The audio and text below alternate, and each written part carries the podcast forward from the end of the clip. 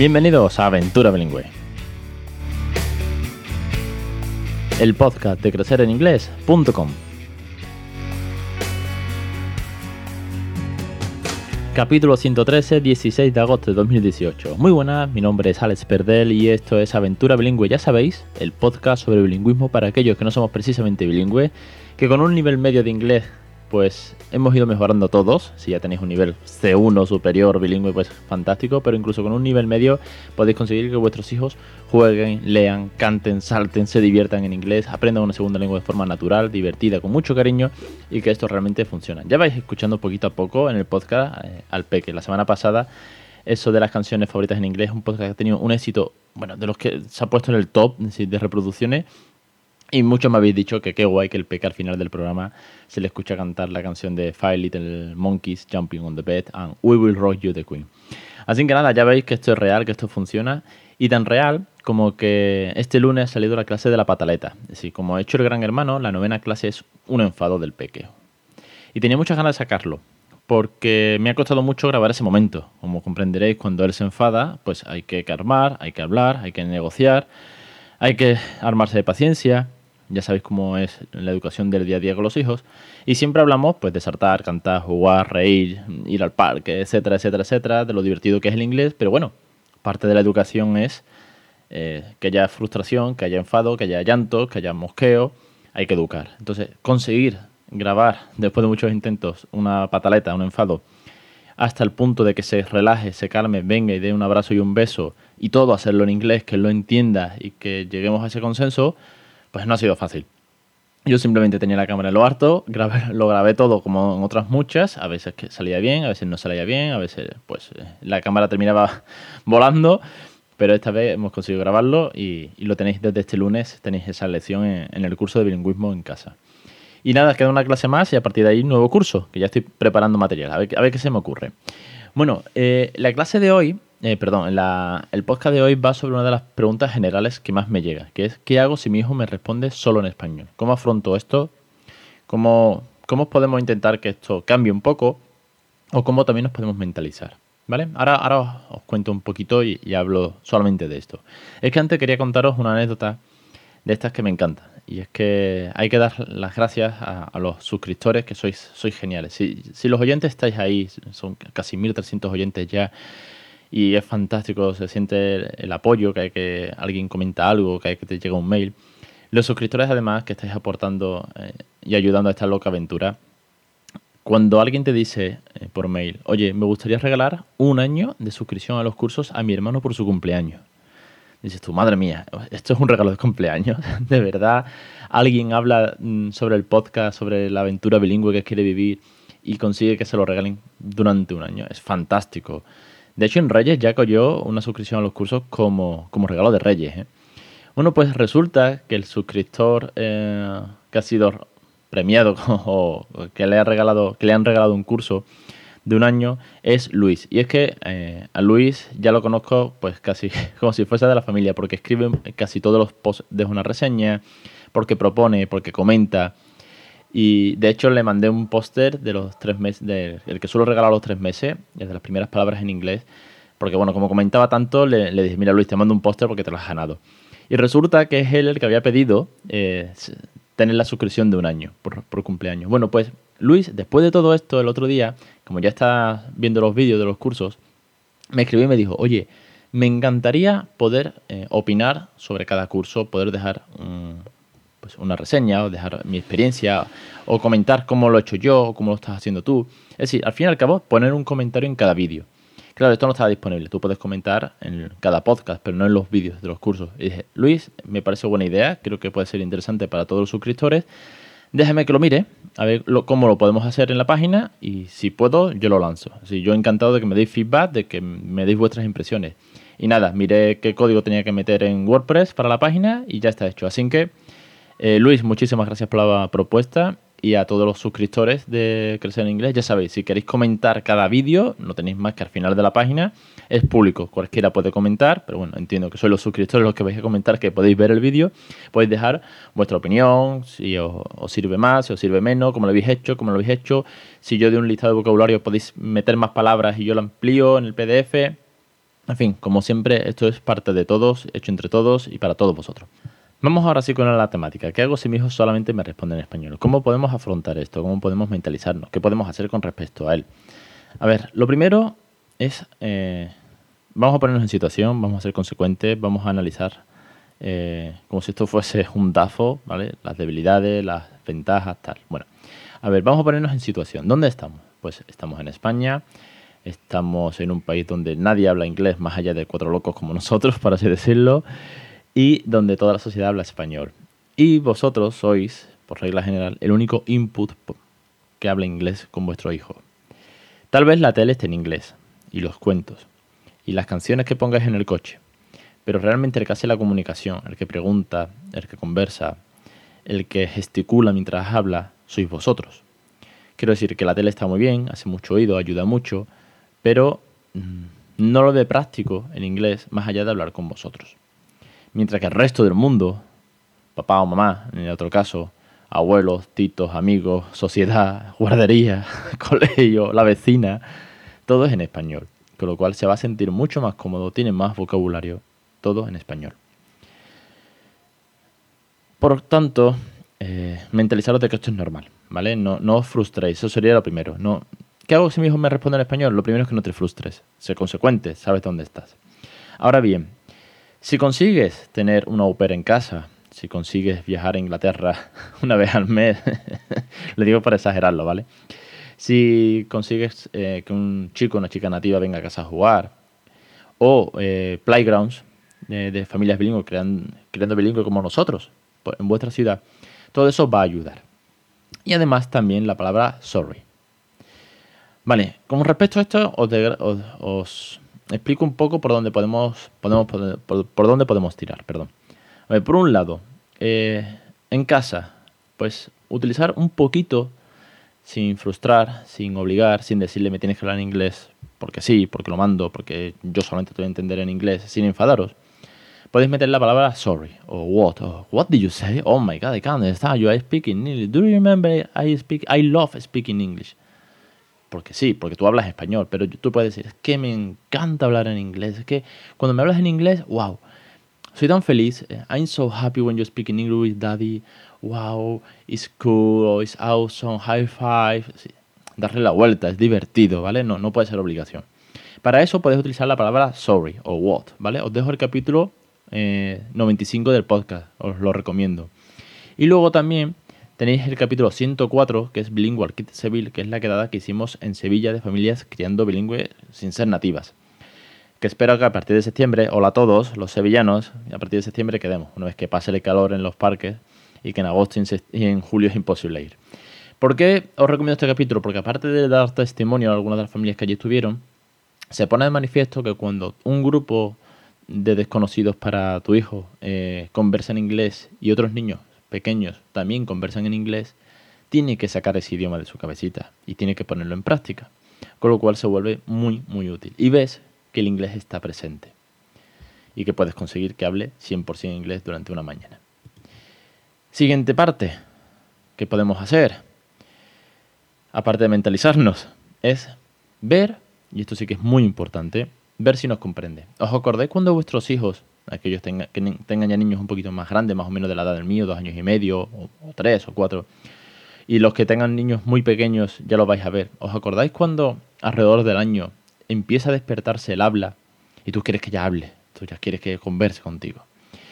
Lo primero que tienes que ver es si te entiende. Si tú le dices una cosa a un niño, bilingüe, monolingüe, plurilingüe, si tú le dices una cosa a un niño como dame el chupete o Mm, no toques el, no cojas el tenedor. Si tú le dices algo y él lo entiende, o, eh, dónde está el color rojo en la pelota, si él lo entiende, aunque no hable, es que su cerebro está preparado, está comprendiendo la acción, lo está razonando y ya hablará, ¿no? Esto es lo que siempre se dice de los años. Es que, es que mi hijo ya tiene un año y medio y todavía no habla. Bueno, ¿te entiende? Quiero decir, ¿sabéis por dónde va? Sí, ¿no? Bueno, pues ya hablará, no te preocupes. Pues esto es lo mismo, pero con el inglés. Si tú le dices, yo por ejemplo la frase que digo mucho en la calle, ¿no? Hey honey, uh, tell me please when the, uh, the traffic light changed to to green because we had to cross the road only with the traffic light in green. Tell me please because now it's red. espera, eh, dime cuando está en verde, por favor, el semáforo para cruzar, porque solamente podemos cruzar cuando el semáforo está en verde. Entonces yo me espero. Y él muchas veces pues me dice, verde o green. Y él me lo dice según le dé, pero por regla general pues eh, me lo suele decir más en español. Vale, me ha dicho verde, podemos cruzar. ¿Ha entendido la orden? ¿Ha entendido la petición? Sí. Por favor, además una frase larga, ¿no? Que no es, no es, corta. Eh, dime cuando el semáforo está en verde, por favor, porque solamente cruzamos con el semáforo en verde. Y él me dice, verde, me lo dice en español. Joder, me ha entendido perfectamente, sabe de qué va la película. Con lo cual, eh, si todo lo que habláis en inglés lo entiende, que hable o no hable, es casi secundario. Secundario porque su cerebro lo entiende, porque tiene el vocabulario. Así, ha comprendido todas las palabras. A vosotros que os pregunté un japonés, digo japonés porque es un idioma más, complicado, pero que ahora quien os pregunte en japonés, dime cuando el semáforo está en verde y me lo dices. O sabes el vocabulario en japonés, la estructura gramatical, o no te enteras. Con lo cual, estaros contentos, ser felices de que entiende preguntas tan largas, tan complejas para ellos de este palo. ¿Que luego lo habla? ¿No lo habla? Bueno, aquí viene la segunda parte y es eh, repetir. Repetir muchísimo. Repetir todo lo que digáis, todo lo que preguntéis y todo lo que él responde en español, repetírselo en inglés. Cuando son peques. Como si es con un niño de 6 años, te va a decir que si eres tonto. Que, que, que ¿Por qué repites tanto? Papá, deja de repetirme, ya me he enterado.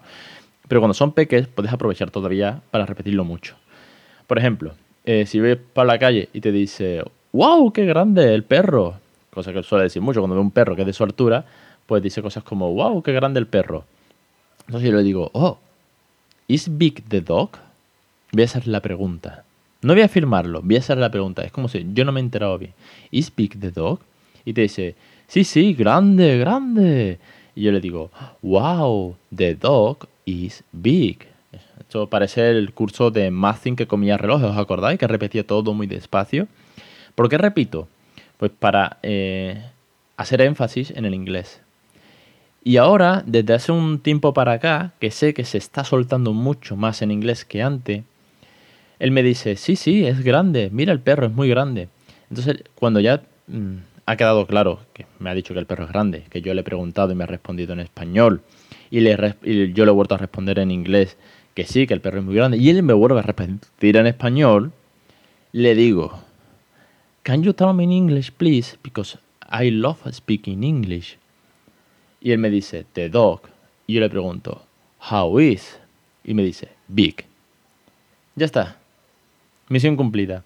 Que no me ha dicho, oh, look, daddy, the dog is very big in the street and he's playing with the ball. No, pues no me lo ha dicho pero que he ido sintetizando, quitando partes estructurales de la frase, haciendo una pregunta, afirmando y al final volviendo a preguntar o pedirle, por favor, que si me lo puede decir en inglés porque me encanta cuando me habla en inglés y is happy and daddy love speaking English and do you know what?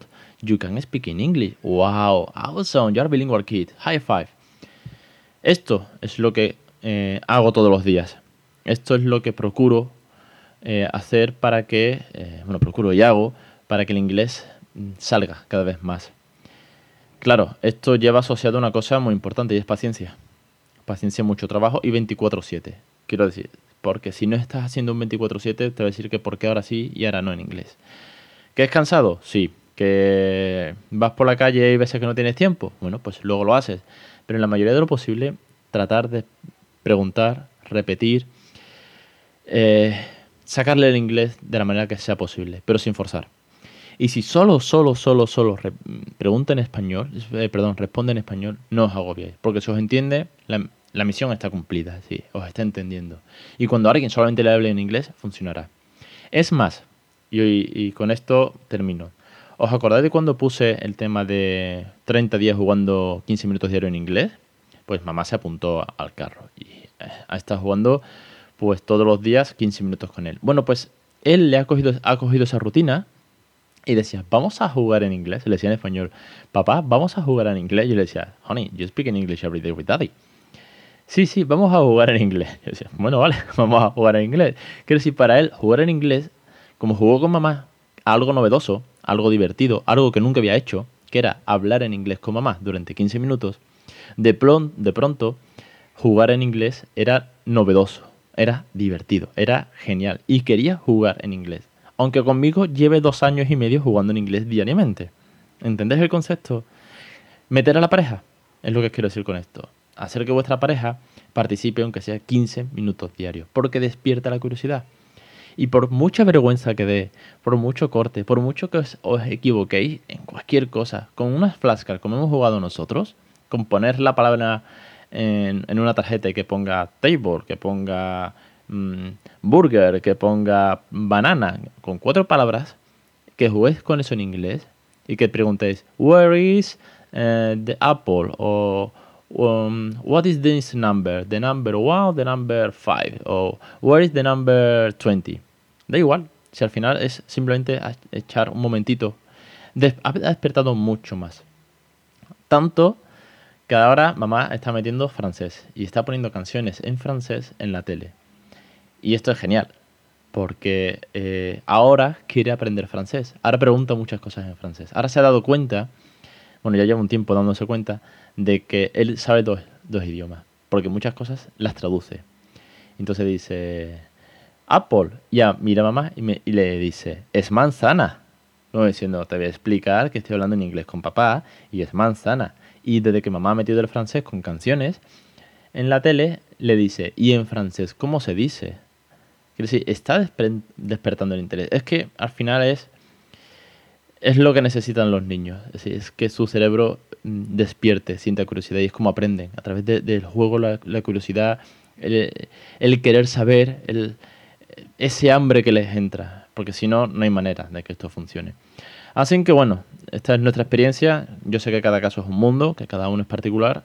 Aquellos que estáis suscritos a los cursos sabéis que tenéis eh, consultorías gratuitas por, por Skype conmigo de, de una hora, pues no tenéis más que meteros en vuestra área personal, arriba a la derecha ponéis acceder, os logueáis, igual que cuando vais a los cursos, y ahí mismo os va a aparecer un botón en verde que pone solicitar videoconferencia. Vais a un calendario, elegís la fecha, yo os confirmo si está disponible y quedamos. ¿Para qué? Para que me contéis vuestro caso. A ver de qué manera os puedo ayudar ya a título más personal. Os lo digo porque las que hemos hecho hasta ahora han funcionado muy bien, se han preguntado algunas dudas, eh, se han puesto algunos recursos, mm, también me dais feedback y sobre todo también porque nos ponemos caras, conversamos y al final oye, es un buen rato que pasamos y, estamos juntos en esto. Y ya que estáis eh, suscritos, pues también daros ese, ese, plus, ese servicio de, bueno, de, estar una hora conversando conmigo, ver de qué manera puedo, puedo ayudaros más y ponernos en común todo. Nada más, hasta aquí el capítulo de hoy, que tenía muchas ganas de contar muchas cosas, de las anécdotas, de, este. De este porque solamente hablan en inglés, en español algunas veces y queremos que siempre sea en inglés, pero ya os digo, no os agobiéis, no os agobiéis, porque si no los agobiáis a ellos y si se agobian, no funciona. Y nada, os espero la semana que viene. Ya queda muy poquito para, para, que llegue septiembre, para que empiece el cole. Va a ser un centro bilingüe. Bueno, no 100%, pero va a ser bilingüe. Más que en la guardia. Tengo mucha ilusión por todo esto. Ya os contaré más anécdotas. Y os espero, como siempre, en los cursos todos los lunes a las 20.20 20 una nueva clase, los jueves en Aventura Bilingüe, en el blog siempre disponible para vosotros, el formulario de contacto, las consultorías, en fin. Hasta la semana que viene en Aventura Bilingüe.